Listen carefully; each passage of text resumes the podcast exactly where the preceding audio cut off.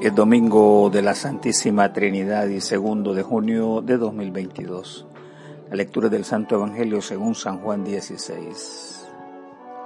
Tengo mucho más que decirles, pero en este momento sería demasiado para ustedes. Cuando venga el Espíritu de la verdad, Él los guiará a toda la verdad, porque no hablará por su propia cuenta, sino que dirá todo lo que oiga les hará saber las cosas que van a suceder.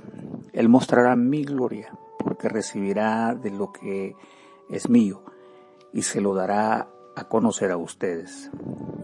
Todo lo que el Padre tiene es mío también. Por eso dije que el Espíritu recibirá de lo que es mío y se lo dará a conocer a ustedes. Esta es la palabra del Señor. Jesús y el misterio del Dios triuno. Jesús, discípulos y el Espíritu Santo. Hoy es la solemnidad de la Santísima Trinidad, doctrina particular del cristianismo y la fe en la deidad que profesamos. Adoramos y proclamamos. El texto nos ofrece una prueba demostrativa del estatuto divino que nos acompañará en el tránsito de nuestra fe. Eso no puede decir demasiado ya que nuestra disposición a la dimensión celestial el desconocimiento y debilidad de la carne es una barrera que evidencia la carencia de compatibilidad con la esfera espiritual. Se les ha dicho además que por el momento sería demasiado para ustedes. Al parecer, las incompetencias humanas resultan limitadísimas en la comprensión de ese conocimiento divino por tal razón es imprescindible el advenimiento y participación del Espíritu Consolador y Maestro del nuevo pueblo redimido. El apóstol advierte esto diciendo, quiero decirles hermanos, que lo puramente material no puede tener parte en el reino de Dios y que lo corruptible no puede tener parte en lo incorruptible. La racionalidad misma sería un obstáculo para entender este nuevo conocimiento que Jesús revela a sus seguidores, mientras son perturbados al escuchar sus renovadas enseñanzas.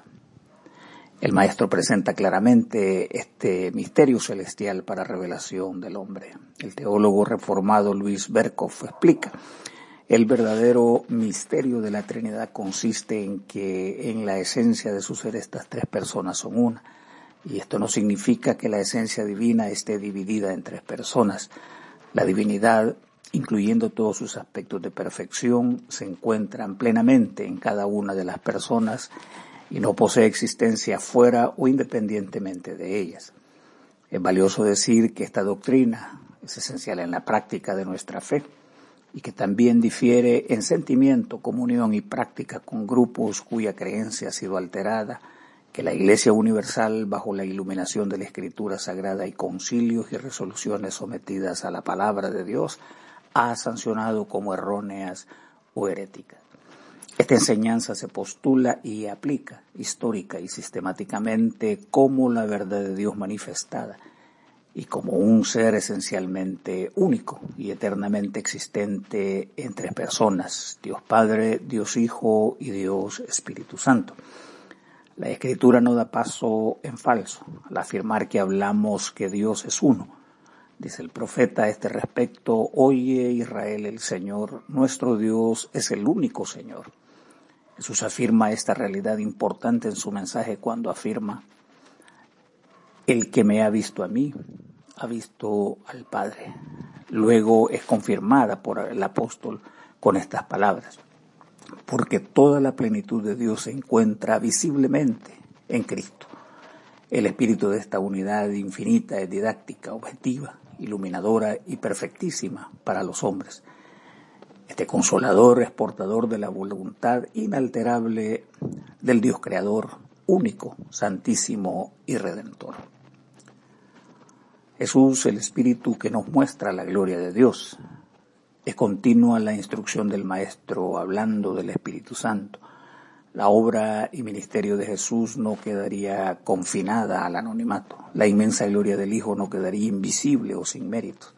El Espíritu Santo es indetenible y fiel a la exaltación irrevocable del Redentor del universo.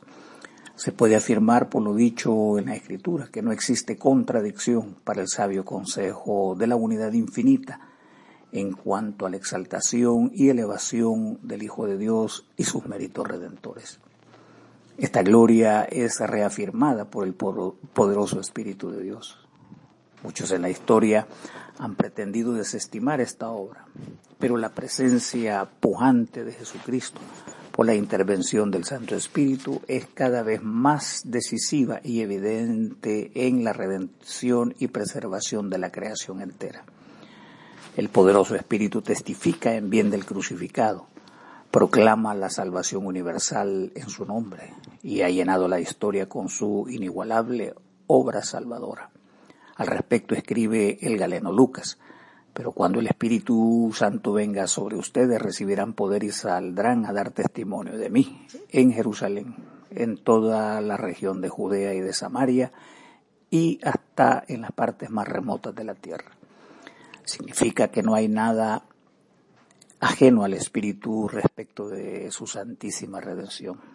Él reafirma a este mismo Jesús como objeto del culto universal sin discusión alguna se le ha concedido la mención más elevada en cualquier estrato de las realidades o los mundos creados. Con profunda convicción y enseñanza a su iglesia el apóstol escribe. Por eso Dios le dio el más alto honor y el más excelente de todos los nombres, para que ante este nombre concedido a Jesús doblen todos las rodillas en el cielo, en la tierra y debajo de la tierra, y todos reconozcan que Jesucristo es Señor para la gloria de Dios Padre. Con ello afirma la fe de los hijos de Dios, manteniendo la unidad en cada uno de ellos, que transitan por este mundo y los que ya partieron y disfrutan de sus promesas. A todos ellos los reúne en un solo cuerpo y guía con seguridad. Para sus hijos en cada tiempo y lugar es el que nos enseña, el eterno consolador, perpetuo conocedor, quien vigila su mundo y preserva su creación la mano destructora y asesina del hombre no prevalecerá en sus intenciones porque nada escapa a su infalible conocimiento. Con el salmista podemos resguardarnos diciendo, ¿a dónde me iré de tu espíritu? ¿Y a dónde huiré de tu presencia? En su formidable presencia podemos estar asegurados y sin miedo, porque no existe lugar en e-, que esté libre de su eterna jurisdicción. No prevalece la amenaza, ley de excepción, iniquidad humana. No hay sol, astro, sitio oscuro, universo o galaxia, etcétera, donde su mano conductora esté ausente. Por ello todos somos convocados a unirnos a Él para ser guiados confiadamente por su poderosa voluntad. Proclamemos su poder, depongamos ante Él nuestra frustración, fracaso, tristeza, dolor, etcétera, porque Él es nuestra paz, gozo, esperanza y consuelo para nuestras almas atribuladas. Jesús, el Espíritu que nos muestra la unidad del Dios triuno. Las palabras de Jesús corroboran la bien organizada integración de esta unidad infinita a quien nosotros llamamos Dios. Los accesos a los poderes ilimitados de la deidad son atribuciones que pertenecen a cada uno de sus eternos miembros. Ninguno posee menos que el otro todos son eternamente poderosos. Esta unidad perfecta del Padre, Hijo y Espíritu Santo dispensan sus promesas, misterios, dones, milagros, bondades y las respuestas que necesitamos. No cesa de obrar en cada segundo de la historia, cumple el propósito redentor a cabalidad. Él sabe todo, conoce todo, nos revela la profundidad de la divinidad. También amplía ese infinito misterio del Dios triuno el cual el mundo no puede recibir, aunque está listo y disponible al hombre para concederle la vida y la salvación. Este poderoso espíritu que lo examina todo está presente en cada lugar como si el mismo Jesús estuviese al lado. El apóstol afirma, Dios ha preparado para los que lo aman cosas que nadie ha visto ni oído y ni siquiera pensado. Estas son las cosas que Dios nos ha hecho conocer por medio del Espíritu pues el Espíritu todo lo sondea hasta las profundidades de Dios.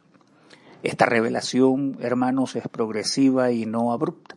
Su resplandor es como la luz del sol que va en aumento, dice el profeta. Irán sus fuerzas en aumento y en el monte verán al Dios supremo. El escritor sagrado también dice, la senda de los justos es como la luz de la aurora, que va aumentando hasta que el día perfecciona. San Gregorio de Naciaceno, doctor de la Iglesia, enseñaba, hoy el Espíritu vive en nosotros y se hace ver con claridad. Hubiera sido peligroso dar a conocer abiertamente al Hijo cuando la divinidad del Padre no era reconocida y cuando la divinidad del Hijo no era admitida. Imponer la del Espíritu Santo. El esplendor de la Trinidad debe entonces iluminar progresivamente el corazón del Hijo de Dios. Jesús nos ha presentado sin ambigüedad el misterio profundo del Dios triuno. Además, aclara que el conocimiento se hará pleno, sin preámbulos. El apóstol lo explica así.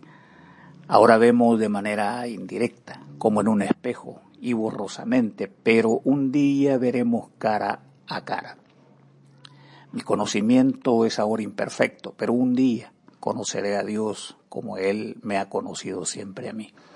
Los padres antiguos nos ilustraron sobre la salvación en su proclamación y esencia. Además, no pasaron desapercibida su presencia eterna y plena en cada esfuerzo salvífico, el cual fue consumado en la obra eterna del Hijo.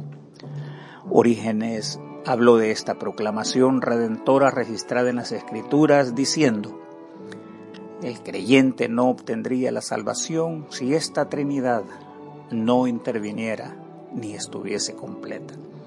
Esta economía divina y redentora imparte gracia a los hombres para que le conozcamos y recibamos el don de la salvación eterna. Todos somos invitados a adherirnos y creer. Como dice nuestra liturgia, a Dios el Padre Celestial, al Hijo nuestro Redentor y al Eterno Consolador, unidos todos adorar. Oremos. Dios omnipotente y eterno, que por la confesión de una fe verdadera nos distes a tus siervos la gracia de reconocer la gloria de la Trinidad eterna y de adorar la unidad en el poder de tu divina majestad. Consérvanos firmes en esta fe y adoración y llévanos al fin a contemplarte en tu sola y eterna gloria. Tú que vives y reinas, un solo Dios por los siglos de los siglos. Amén. Y que la bendición de Dios Todopoderoso, Padre, Hijo y Espíritu Santo, descienda sobre vosotros y os acompañe siempre. Amén.